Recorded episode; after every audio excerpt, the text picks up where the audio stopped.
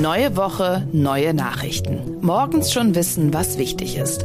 Herzlich willkommen zum FAZ Frühdenker, die Nachrichten am Morgen. Heute ist Montag, der 27. Februar und das sind die Themen. Bundesverteidigungsminister Pistorius will dauerhaft höhere Verteidigungsausgaben. Im Westjordanland ist es nach dem Tod zweier Brüder zu Ausschreitungen gekommen. Und im öffentlichen Dienst wird ab heute wieder gestreikt. Bevor wir starten, hier noch das Wichtigste aus der Nacht. Das Angebot der Klimaaktivisten der letzten Generation, ihre umstrittenen Proteste dann einzustellen, wenn ihre Forderungen erfüllt seien, ist auf scharfe Kritik gestoßen. Erpressung sei keine Ausdrucksform legitimen Protests, heißt es von der FDP-Bundesfraktion. Das Weiße Haus hat mit einer Aussage zur Lieferung von US-Kampfpanzern in die Ukraine überrascht. US-Präsident Joe Biden habe dieser nur aufgrund des Drucks aus Deutschland zugestimmt, so ein Sicherheitsberater des Präsidenten. Und nach dem Tod eines elfjährigen Mädchens an Vogelgrippe in Kambodscha haben sich Befürchtungen einer größeren Übertragung von Mensch zu Mensch zunächst nicht bestätigt. Zwar wurde auch der Vater des Mädchens positiv auf das Virus getestet, nicht aber elf weitere Kontakte des Mädchens. Mein Name ist Milena Fuhrmann und ich wünsche Ihnen einen guten Morgen. Bundesverteidigungsminister Pistorius überlegt, ein gemeinsames Manöver von amerikanischen, deutschen und polnischen Soldaten in Polen abzuhalten. In der ARD-Sendung Bericht aus Berlin sagte er, das wäre ein deutliches Signal nach innen, Richtung NATO, als auch an den russischen Präsidenten Putin. Weiter sagte er, diese NATO sei längst nicht so schwach, wie Putin geglaubt hat. Sie sei viel stärker und viel einiger als vorher. Außerdem hat der Minister höhere Verteidigungsausgaben gefordert, und zwar dauerhaft. Dem ARD sagte er, Klar ist nur, das muss man in aller Deutlichkeit nochmal unterstreichen. Die 100 Milliarden Sondervermögen sind das eine. Die werden noch drei Jahre äh, brauchen, bis sie ausgegeben sind. Äh, und danach wird es aber feststehen, dass wir mehr brauchen, übrigens auch schon für den laufenden Betrieb. Fast 30 Milliarden Euro des Sondervermögens seien bereits vertraglich gebunden, so Pistorius. Außerdem erwartet er, dass bis Ende März erste Verträge für die Lieferung neuer Panzerhaubitzen unterschrieben sein werden.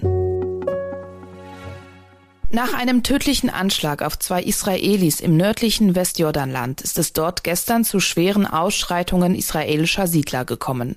Ein Palästinenser wurde nach Angaben des Gesundheitsministeriums durch Schüsse tödlich verletzt. Es war zunächst noch unklar, ob diese von Siedlern oder von Soldaten abgegeben worden waren. Klar ist, mindestens 100 Palästinenser wurden nach Angaben von Sanitätern verletzt, zahlreiche Häuser, Läden und Autos von Palästinensern seien in Brand gesetzt worden. Sie übten damit Rache für den Anschlag auf die beiden Brüder im Alter von 20 und 22 Jahren. Die jungen Männer waren zuvor in der Huwara, das südlich von Nablus liegt, erschossen worden. Die Suche nach dem palästinensischen Tatverdächtigen, die dauert derweil noch an. Angesichts der gefährlichen Eskalation der Lage hat die Armee mitgeteilt, sie werde ihre Truppen im Westjordanland um zwei weitere Bataillone verstärken.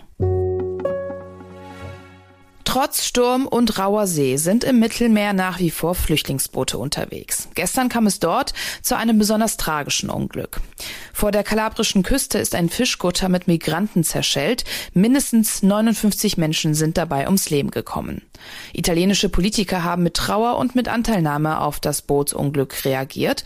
Ministerpräsidentin Meloni äußerte ihren tiefen Schmerz über den Verlust so vieler Leben von Menschen, die von Schleusern im Austausch für ein Ticket mit dem falschen Versprechen einer sicheren Überfahrt geopfert worden seien. Papst Franziskus sagte beim Angelusgebet auf dem Petersplatz in Rom, er bete für die Toten und für deren Angehörige sowie für die Überlebenden der Tragödie. Nach Angaben von Überlebenden war das Boot völlig überfüllt. Bei schwerem Seegang ist es dann gestern Morgen unmittelbar vor der süditalienischen Küste gegen einen Felsen gekracht und in zwei Teile zerbrochen. Sie riefen und Tausende folgten. Die Rede ist von Alice Schwarzer und Sarah Wagenknecht und ihrem Aufruf zur Friedensdemo. Tausende Teilnehmer haben sich am Samstagnachmittag im Schneeregen vor dem Brandenburger Tor in Berlin zu einer Kundgebung mit dem Titel Aufstand für den Frieden versammelt. So auch diese Teilnehmerin. Wenn wir nicht gegen den Krieg was tun in der Ukraine und in Russland, dann kommt es zum Dritten Weltkrieg und äh, wahrscheinlich äh, zum Atomwaffenkrieg. Und dagegen sind wir ganz strikt. Wir setzen auf Diplomatie, dass alle vernünftig sind und einsehen, dass es mit Waffen nicht geht. Man sollte vernünftig sein und sagen, es ist sinnlos, diesen Krieg zu führen und wir verhandeln miteinander und kommen zu einer friedlichen Lösung. Bereits vor der Kundgebung hat es ein schriftlich verfasstes Manifest für den Frieden gegeben, welches in den vergangenen Tagen ziemlich für Wirbel gesorgt hat. Kritik gab es von CDU-Außenpolitiker Roderich Kiesewetter. Dem ARD sagte er, das führt verharmlosend dieses Manifest von Sarah Wagenknecht, die Rechts- und Linksextremisten zusammenführt und ich glaube auch die demokratische Mitte ein bisschen ausnutzt mit dem Begriff Frieden, führt hier nicht zur Lösung. Das ist der Knackpunkt. In einer Petition haben Schwarzer und Wagenknecht ein Ende der deutschen Waffenlieferung an die Ukraine gefordert und sich für Friedensverhandlungen ausgesprochen. Dafür haben sie in gut zwei Wochen mehr als 650.000 Unterschriften gesammelt. Am Flughafen Köln-Bonn hat nach Angaben der Gewerkschaft Verdi der angekündigte Warnstreik begonnen. Als erste Beschäftigte hätten Mitarbeiter der Luftsicherheit ihre Arbeit niedergelegt, sagte ein Verdi-Sprecher gestern Abend. Der Warnstreik soll bis in die Nacht zu Dienstag dauern und er betrifft zu unterschiedlichen Startpunkten verschiedene Bereiche am Flughafen. Hintergrund sind die Verhandlungen für die Beschäftigten des öffentlichen Dienstes bei Bund und Kommunen sowie die bundesweiten Verhandlungen für die Beschäftigten der Luftsicherheit. Für beide Beschäftigtengruppen werden nämlich zurzeit Tarifverhandlungen geführt. Neben dem Flughafen Köln-Bonn wird auch der Düsseldorfer Flughafen bestreikt und auch in vielen weiteren Bereichen des öffentlichen Lebens soll es Warnstreiks geben, etwa bei Bussen und Stadtbahnen, in Kindertagesstätten und in Ämtern. Nach zehn Tagen großem Kino sind in Berlin die internationalen Filmfestspiele am Wochenende zu Ende gegangen. Somit sind alle Bären verteilt. Der Goldene Bär ist an den Dokumentarfilm Sur l'Adamant gegangen. Und auch zwei deutsche Produktionen sind unter den Siegern. Ein Silberner Bär ging an den deutschen Regisseur Christian Petzold für seinen Film Roter Himmel. Ich hatte einen äh, kleinen Herzkasper. Ja, das ist einfach, ich bin, ich kann wahnsinnig viel reden.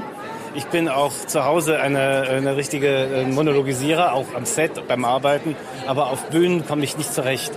Und ich hatte mir gedacht, hoffentlich kriege ich keinen Preis und kann in Ruhe anonym nach Hause fahren und unterwegs mir eine Currywurst holen äh, in der Oranienstraße oder so. Aber dann habe ich mich sehr, sehr gefreut. Aber der Herzkasper war da.